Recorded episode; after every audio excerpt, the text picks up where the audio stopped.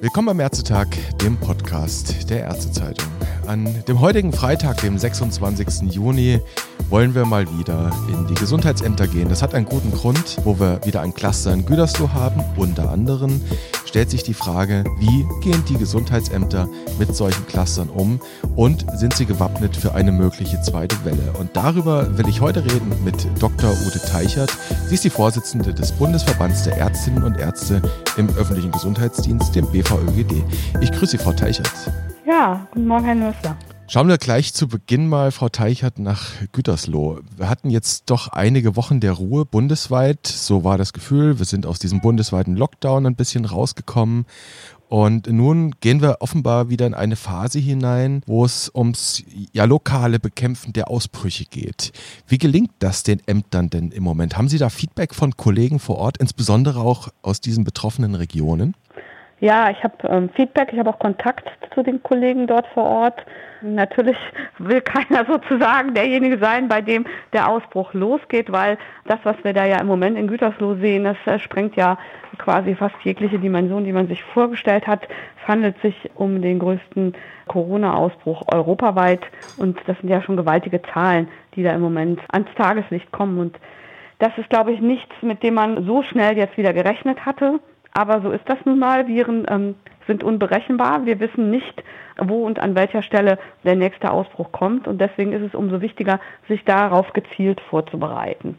Für die Kollegen jetzt vor Ort ist das natürlich sehr viel von jetzt auf gleich. Das ist ja das Problem. Das ging ja äh, sehr schnell hoch dort, sodass man also gucken musste, wie man damit klarkommt. Mhm. Es gibt ja die, diese magische Zahl 50, also 50 neue Infektionen in einem sieben-Tageszeitraum. Das wurde einmal so mehr oder minder beschlossen zwischen den Landesministern in dem Corona-Krisenstab, wo man gesagt hat, sobald es über 50 in den letzten sieben Tagen geht, müssten wir wieder über lokale Lockdown-Maßnahmen reden. Jetzt reden wir hier in Gütersloh konkret von über 1000 Neuerkrankungen in kürzester Zeit.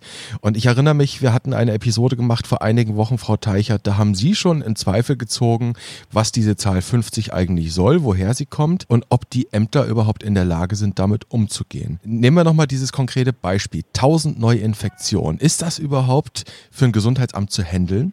Ja, gut, dass Sie mich nochmal darauf ansprechen. Also dies als magische Zahl zu bezeichnen, kannte ich noch nicht. Ich bin nach wie vor der Meinung, dass das zu hoch gegriffen war.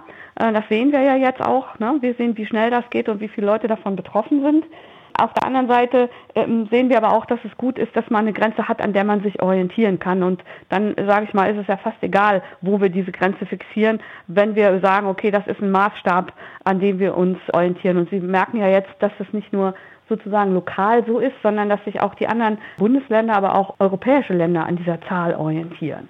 So, und dann finde ich, ist natürlich das große Problem an der Geschichte.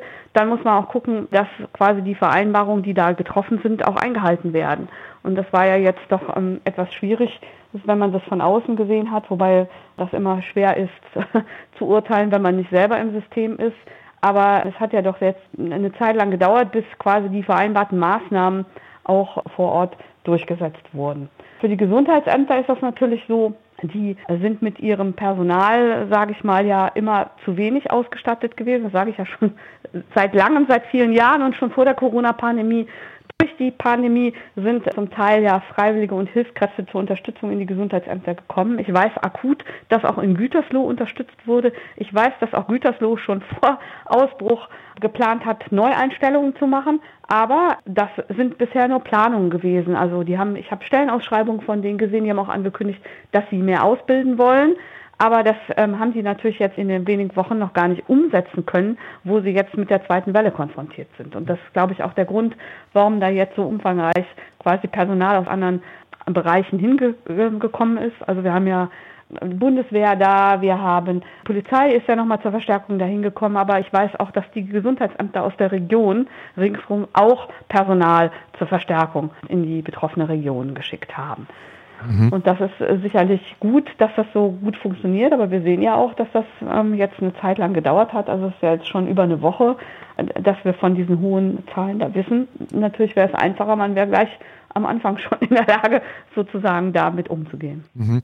Nun, Quarantänen müssen ja am Ende auch überwacht werden. Äh, wie ist das denn überhaupt zu handeln in so einer Situation, wo ein ganzes Stadtviertel unter Quarantäne gestellt wird, mehr oder minder? Das kriegen Sie alleine als Gesundheitsämter doch wahrscheinlich gar nicht hin. Nein, das geht überhaupt nicht. Das sehen Sie auch, warum da die zusätzliche Verstärkung gekommen ist. Ich weiß, dass in ganz Nordrhein-Westfalen sind drei Hundertschaften Polizisten sozusagen zusammengezogen worden und in die Region Gütersloh verlegt worden. Ich weiß auch, dass die konkret sozusagen die einzelnen Unterkünfte kontrollieren und auch gucken, ob die Menschen sich an die Quarantänevorgaben halten und so weiter und so fort. Das können die Gesundheitsämter auf gar keinen Fall leisten. Mhm. Das ist auch nicht deren Aufgabe und deswegen, das sind ja auch ordnungsbehördliche Maßnahmen, die müssen dann eben von den anderen Behörden, Ordnungsamt, Polizei mit übernommen werden. Und das, das scheint mir allerdings ganz gut zu klappen. Das sind zumindest die Informationen, die ich von dort bekomme. Und wir wissen ja auch, oder wir hören ja auch in den Medien, dass auch nicht mehr alle da sind, die quasi eine Quarantäneanordnung bekommen haben. Mhm. Das scheint aber an mehreren Faktoren zu liegen, wenn ich das richtig verstanden habe. Unter anderem daran, dass viele, die da betroffen sind, ähm, auch der deutschen Sprache gar nicht mächtig sind. Und wir hatten, ich hatte gestern noch mit denen gesprochen, dass nochmal darauf hingewiesen wurde, dass also auch Material in fremdsprachiger Ausführung äh, vorhanden sein müsste, wenn man irgendwelche Informationen gibt. Ja. Mhm. Frau Taljat, schauen wir mal nach vorne. Es gibt ja die Hypothese, SARS-2-Coronavirus jetzt auch dauerhaft wahrscheinlich leben müssen, dass er sich hier einlistet bei uns, zumindest mal einstweilen. Jetzt sind wir in der Situation des Sommers, es ist warm, die Leute gehen raus. Also das Risiko der Übertragung wird dadurch schon mal äh, reduziert und dennoch erleben wir jetzt Ausbrüche. Vor uns steht dann irgendwann aber auch mal ein Herbst und danach ein Winter. Und äh, es gibt dieses Damoklesschwert, das Drohszenario der zweiten Welle. Und dann stellen wir uns vor, das Ganze vielleicht noch in Kombination mit der saisonalen Influenza. Frau Teichert, wie sind wir aus Ihrer Sicht in Deutschland, aus Sicht der Gesundheitsämter, auf eine mögliche zweite Welle vorbereitet? Also ich weiß nicht, ob man dieses Szenario tatsächlich so ähm, beschreiben muss. Das hört sich immer so, so Tsunami-mäßig an, so als würde eine Welle sozusagen über einen hinwegrollen und man kann, kann damit gar nichts machen.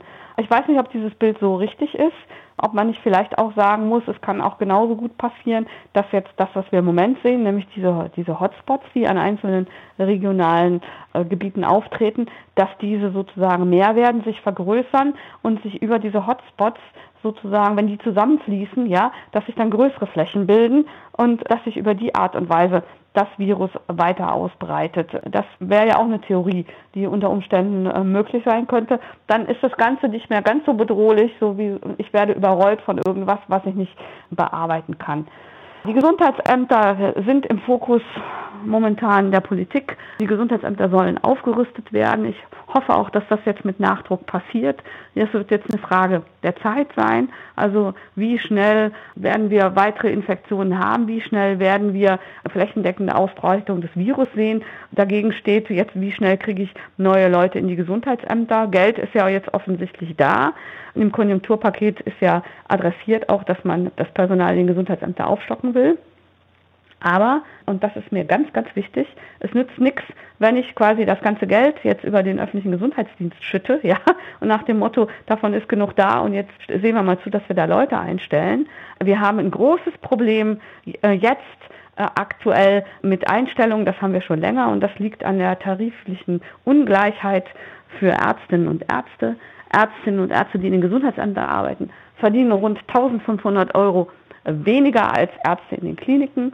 Und unter diesen Bedingungen finde ich kaum jemand, der bereit ist, in den, in den Bereich öffentlichen Gesundheitsdienst zu wechseln. Das heißt, eine der aller, allerwichtigsten Forderungen ist, dass, dass es eine tarifliche Angleichung gibt für die Ärzte in den Gesundheitsämtern. Und da gibt es gerade aktuell wieder erhebliche Probleme, weil die Arbeitgeberseite sich weigert, Tarifverhandlungen zu führen. Also sozusagen einen hohen, einen Schlag ins Gesicht für die Gesundheitsämter, die jetzt in den letzten Wochen immer alle Aufgaben bis zur Erschöpfung erfüllt haben. Und die Kommunen sagen jetzt ja, aber wir wollen die tarifliche Entlohnung nicht angehen. Und das wird ein großes Problem. Ich kann nicht einerseits sagen, ich brauche ständig neues Personal, ich stelle Geld bereit, um neues Personal einzustellen. Und dann ist aber die Bezahlung des Personals so schlecht, dass das so unattraktiv ist, dass keiner dahin will. Also das wird ein erhebliches Problem geben. Und ich glaube, dass da ganz dringend auch dieses Problem angegangen werden muss. Arbeitgeberseite wird bei Ihnen vertreten durch die VKA, durch die Vereinigung der kommunalen Arbeitgeber. Das sind bei Ihnen die Landkreise und die Stadtkreise. Und jetzt haben wir die Situation, dass der Bund sagt, hier ist Geld. Bitte nehmt dieses Geld, um die Gesundheitsämter zu finanzieren. Das heißt, die Kommunen haben doch eigentlich jetzt zusätzliche Mittel, die sie da abrufen können aus diesem Konjunkturpaket. Warum glauben Sie, weigern die sich jetzt einfach dafür, dieses Geld zu nehmen und zu sagen, okay, jetzt zahlen wir euch mal besser?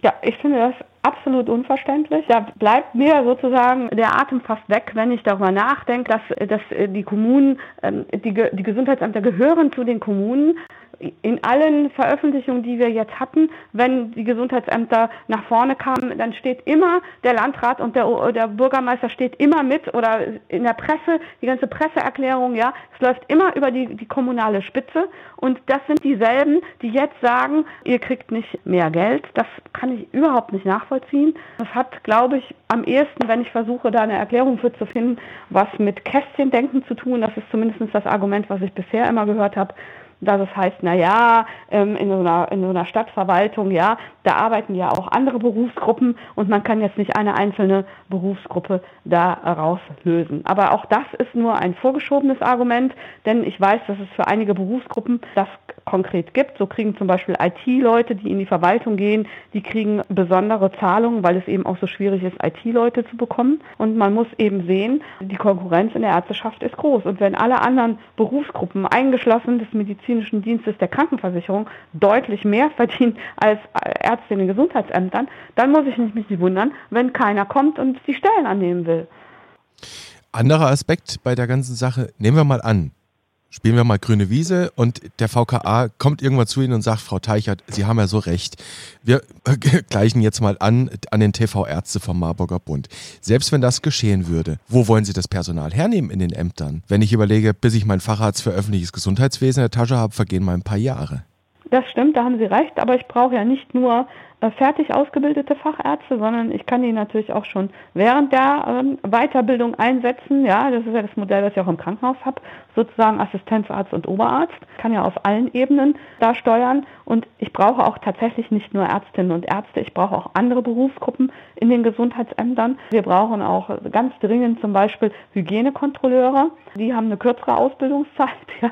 Und ich brauche auch anderes Fachpersonal, medizinisches Fachpersonal, und die sind allerdings auch sage ich mal, schlechter bezahlt als in anderen Bereichen. Also das wird insgesamt eine schwierige Kiste, wenn der öffentliche Dienst sich auch insgesamt an Attraktivität zulehnt.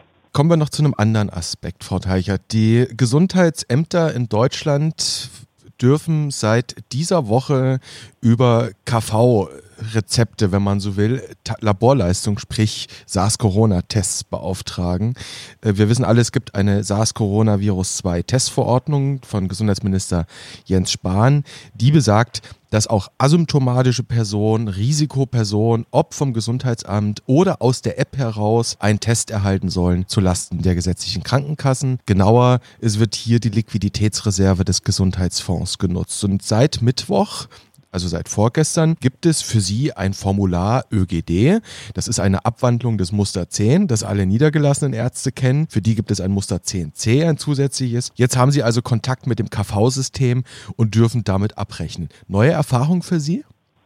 Ja, sehr gut, sehr spannende neue Erfahrung, wenn ich das mal auf den Punkt bringe. Nicht für alle. Wir haben einige Gesundheitsämter, die schon mit der KV abrechnen, weil sie bestimmte Leistungen erbringen. Aber flächendeckend ist das bisher noch nicht passiert. Ähm, ich finde das ein ähm, sehr spannendes System, da ich sowieso der Meinung bin, dass wir im Gesundheitssystem in dem Augenblick auch jetzt mal umdenken müssen. Also diese strikte Trennung zwischen ambulant, stationär und öffentliche Gesundheit und der eine darf mit dem anderen nichts zu tun haben und wir halten die Systeme auseinander, habe ich persönlich immer schon für sehr schwierig empfunden. Ja, wir reden über Menschen, wir reden über Beziehungen und da kann ich nicht sortieren, wie sind die Menschen versichert ja, und danach mein ärztliches Handeln ausrichten, finde ich einen ganz schwierigen Punkt. Und von daher bin ich sehr froh, dass sich jetzt so an den ersten Stellen da sozusagen mal Veränderungen ergeben, die uns vielleicht auch mal auf dem Weg in eine Systemveränderung zeigen können, dass es doch geht. Denn bisher wurden ja alle diese Bemühungen außen vor gelassen. Ich darf nur daran erinnern, als das Präventionsgesetz kam, 2015, hat man sich noch vehement dagegen gewehrt und hat gesagt, es kann auf gar keinen Fall sein, dass Krankenkassen irgendwie den ÖGD finanzieren oder dass sie was miteinander zu tun haben. Und da hat man den öffentlichen Gesundheitsdienst komplett aus dem Gesetz rausgelassen. Heute weiß man, dass das ein Fehler war. Vielleicht hat man aus diesem Fehler jetzt gelernt und vielleicht ist das ein erster Schritt in eine, ein neues Denken und eine neue Richtung. Das würde ich mir auf jeden Fall sehr wünschen. Mhm. Vielleicht muss man noch eins dazu sagen. Gesundheitsminister Jens Spahn hat in dieser Rechtsverordnung die KBV, Sie als Bundesverband der Amtsärzte BVÖGD und die maßgeblichen Verbände der Laboranbieter quasi an einen Tisch gezwungen. Das stand da so drin und die Frist war tatsächlich der vergangene Mittwoch. Wie haben Sie diese Verhandlung erlebt? War das konstruktiv? Also ja, es war konstruktiv, denn wir sind ja auch innerhalb der vorgesetzten Zeit zu einem Ergebnis gekommen. Wenn ich es mal so sagen würde, da treffen unterschiedliche Systeme aufeinander, die vorher nichts miteinander zu tun hatten. Man muss, glaube ich, auch erstmal gucken, dass man sich mit einer gemeinsamen Sprache sozusagen verständigt.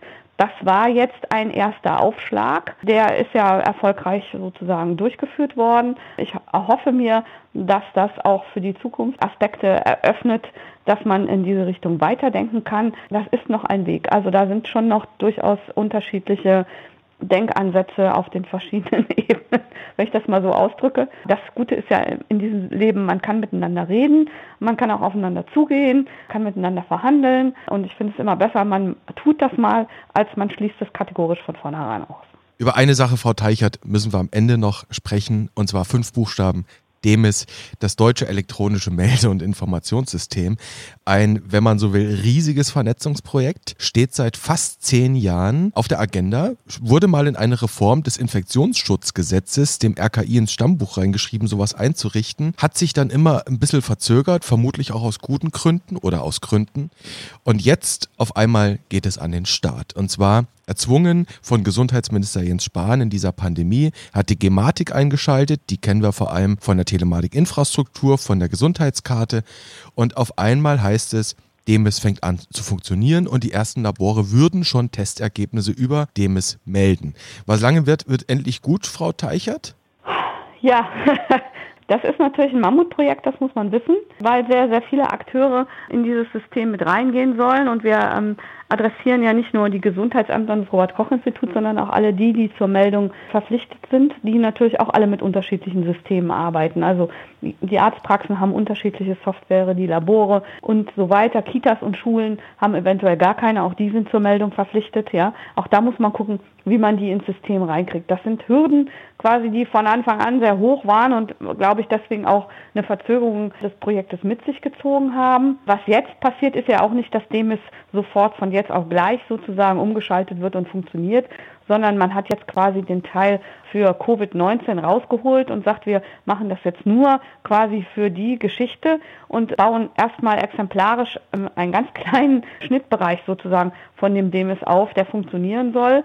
Und ich glaube, dass das deswegen auch nochmal so eine enorme Fahrt aufgenommen hat, weil ja parallel dazu auch die App programmiert worden ist. Und auch für die App braucht man ja Schnittstellen vom Labor, um dieses Laborergebnis reinzugeben. Und ich glaube, dass es dadurch insgesamt, sage ich mal, etwas schneller ging, jetzt die Systeme aufzusetzen, ohne dass ich aber als ich bin keine IT-Expertin, ich kann also nicht sagen, ob diese Vermutung richtig ist, aber da ist ja nochmal sehr viel Power zusätzlich reingekommen. Also es ist, wie gesagt, nur ein Ausschnitt von dem ist, der jetzt an den Start gehen wird. Ich bin nicht sicher, dass dem ist komplett sozusagen jetzt auch in der nächsten Zeit kommen wird. Ich habe das so verstanden, dass wir uns jetzt erstmal auf den Bereich Covid konzentrieren und damit ausprobieren, wie das ganze System läuft. Dass dem es jetzt so schnell kommt, vor allem auch für die Labore, hat natürlich auch einen guten Grund. Wir wissen ja alle, dass es seit auch kurzem eine nicht namentliche Meldepflicht direkt ans RKI gibt für alle Tests, die beauftragt wurden, also ob negativ oder positiv, müssen die Labore melden, sobald sie einen Test gemacht haben und dann natürlich das Testergebnis. Und wir wissen, etwa 300.000, 400.000 Tests werden im Moment wöchentlich gemacht.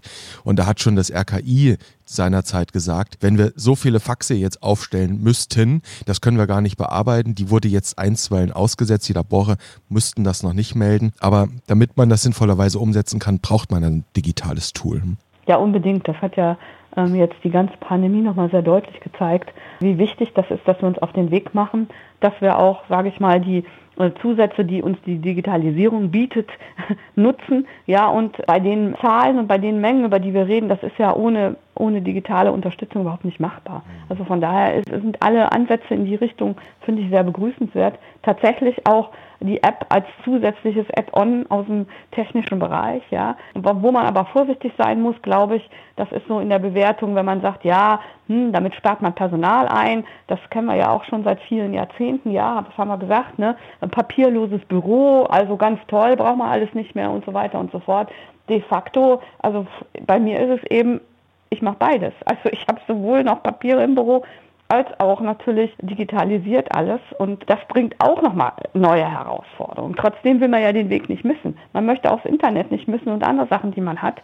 Aber ähm, ich erlebe das oft, dass es erst als Zusatz dazukommt und sich Veränderungen auch erst langfristig einstellen. Das bringt mich zu meiner letzten abschließenden Frage, nämlich das Thema Digitalisierung. Sie haben es gerade angesprochen. Ich nenne es mal Corona als Digitalisierungsfest oder Transmissionsriemen zu noch mehr Digitalisierung. Wir haben jetzt gerade über Demis gesprochen, das ist eine Sache. Wir haben über die App gesprochen, das läuft auch über einen RKI-Server am Ende.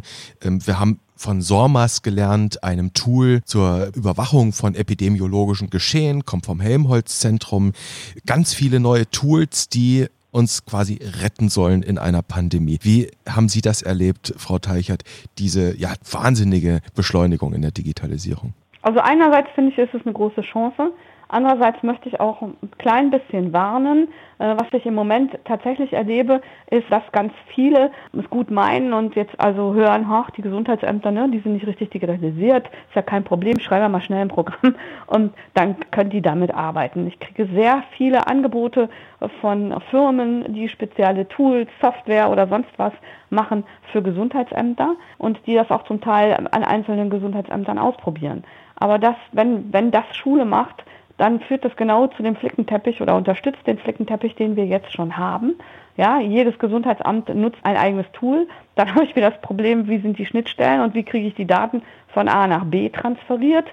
Und ähm, deswegen finde ich das ausgesprochen schwierig. Und da wünsche ich mir wirklich, dass jetzt mit dem Digitalisierungspaket, was vom Bund kommt, dass da auch eine klare Struktur dahinter ist.